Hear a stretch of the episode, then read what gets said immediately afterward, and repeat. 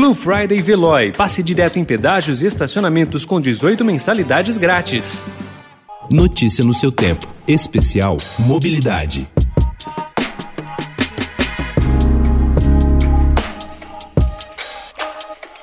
Durante toda a semana, a consciência negra foi tema de eventos pelo Brasil. E debater a mobilidade e o racismo é justamente o objetivo do projeto Acordo da Mobilidade do Instituto de Políticas de Transporte e Desenvolvimento. A proposta é revelar como os sistemas de mobilidade urbana são impactados pelo racismo estrutural da sociedade. Mas não para aí.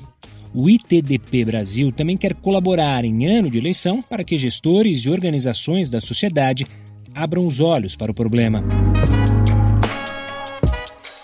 A Mariana Brito é coordenadora de comunicação do ITDP Brasil e falou com Notícia no seu Tempo Especial Mobilidade. Ela conta que a ideia do projeto é ouvir diversos atores negros que trabalham com a mobilidade urbana.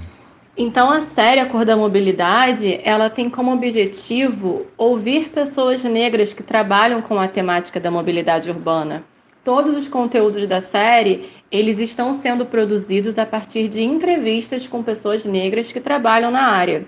Então, esse processo de escuta está sendo muito importante, pois ouvir a trajetória, as dificuldades, os desafios dessas pessoas é o que está guiando os temas de cada uma das reportagens. É a partir dessas falas que a gente está construindo cada um dos textos e avaliando os temas em potencial. Então, entre os entrevistados, nós temos pesquisadores, membros de organizações da sociedade civil, professores da área, além de outras pessoas que acompanham a área de transportes no Brasil. Para Mariano, o debate do racismo na mobilidade ainda esbarra na falta de dados. A falta de dados sobre mobilidade urbana que incluam um recorte racial é uma questão muito séria, porque se não existe um dado que mostre como pessoas brancas e como pessoas negras se deslocam de forma diferente, acaba reforçando a ideia de que todas as pessoas se deslocam da mesma forma, gerando uma falsa impressão de igualdade. E na prática, a gente sabe que não é dessa forma que as pessoas se deslocam, não é dessa forma que isso acontece. Por exemplo, a maioria das pessoas negras moram nas periferias urbanas, e isso faz com que essas pessoas levem mais tempo para chegar aos seus destinos, como escolas, empregos, hospitais, opções de lazer. Essas pessoas negras que moram na periferia precisam fazer mais integrações entre diferentes tipos de transporte para se locomover. Também tem a questão da tarifa, que pesa mais ainda no bolso das famílias negras, das famílias de baixa renda. Nesse sentido, se não existem pesquisas que levam todas essas questões em consideração, é ainda mais difícil que existam políticas públicas que combatam o racismo e, o, o, e a desigualdade fica ainda mais reforçada. Essa falta de dados ela pode ser exemplificada pelas pesquisas de origem e destino, por exemplo, que são as principais ferramentas que as cidades têm para entender o sistema de transporte e são coletadas, né, desde 1960 e desde então nunca coletaram dados referentes à raça. E aí os efeitos colaterais são muitos, já que o transporte público é a única forma, né, para muitas pessoas se deslocarem, especialmente pessoas negras de baixa renda. Então, a falta de cuidado com o transporte público afeta principalmente essas pessoas. Mas é possível ver a manifestação do racismo no sistema de mobilidade urbana? Para Mariana, é sim possível, e os exemplos são vários e estão escancarados. Esse preconceito na mobilidade urbana, ele se manifesta de diversas formas. O que fica mais evidente no dia a dia é a experiência de pessoas negras que utilizam o transporte. Na verdade, é a diferença de usuários pretos e pardos e usuários brancos como que essa diferenciação acontece no dia a dia. Por exemplo, as pessoas negras que estão mais concentradas nas periferias urbanas moram mais longe das estações de transporte de média e alta capacidade, como trem, metrô, BRT.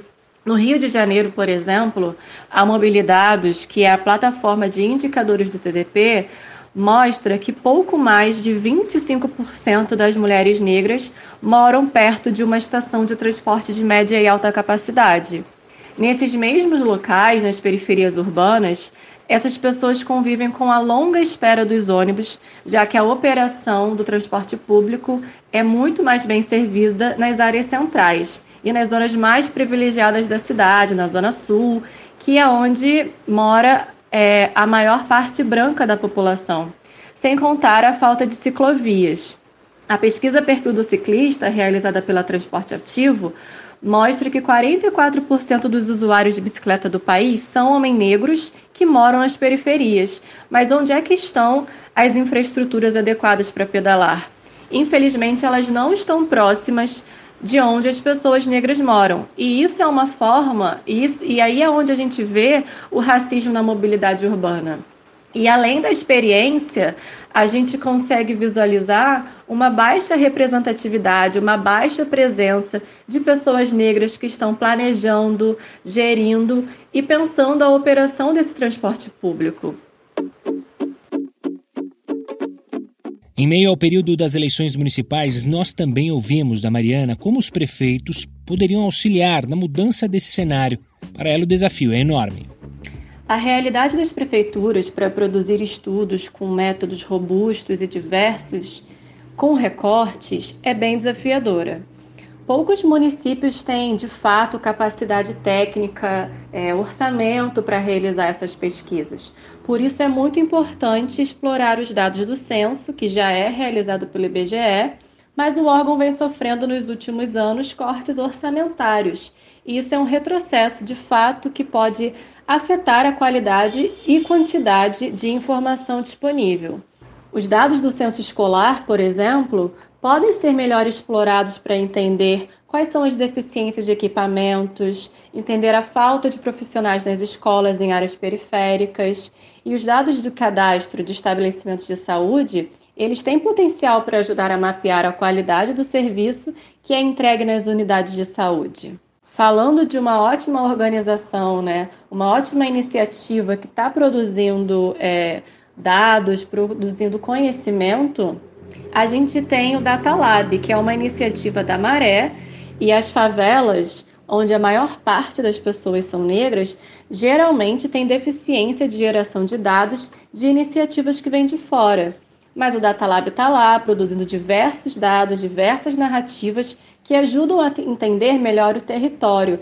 E as prefeituras, elas podem alimentar e se apropriar desses dados para pensar em melhorias. E por último, mas não menos importante, é importante que os prefeitos e as prefeitas tenham conhecimento de que a mobilidade urbana é um tema transversal e se conecta a diversos outros temas. É por meio do transporte público, sim, por meio da caminhada, do uso da bicicleta, que as pessoas chegam às oportunidades que a cidade oferece, como os equipamentos de educação, os equipamentos de saúde, as oportunidades de lazer, de emprego. Então, garantir que a mobilidade urbana seja inclusiva e segura para essas pessoas, para as pessoas pretas e pardas, é propiciar que essas pessoas acessem esses locais mas também é igualmente necessário que essas oportunidades também estejam alinhadas a uma narrativa antirracista.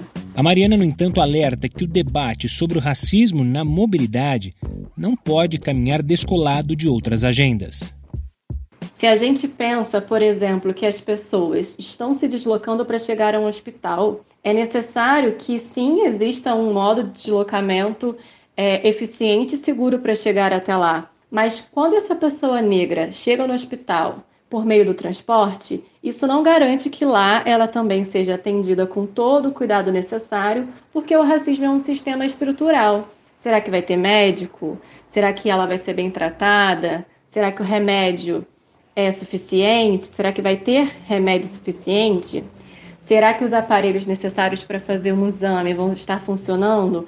E a gente sabe que quanto mais escurecida é a pele das pessoas que residem no entorno de um hospital, é mais difícil que isso aconteça. Então, a agenda para mudar esse cenário como um todo, ela tem que ser pensada de forma plural.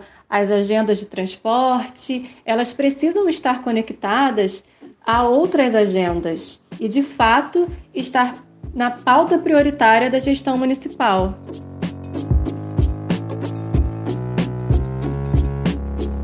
Este episódio do Notícia no seu Tempo Especial Mobilidade teve apresentação e edição minha, Gustavo Toledo, produção de Alessandra Romano e finalização de Felipe Kozlovski. Obrigado pela companhia e até mais. Tchau, tchau. Notícia no seu tempo. Especial Mobilidade. Aproveite a Blue Friday Veloy e passe direto em pedágios e estacionamentos com 18 mensalidades grátis. Corre que é por tempo limitado. Garanta o seu adesivo em veloy.com.br barra Blue Friday. Veloy. Piscou, passou.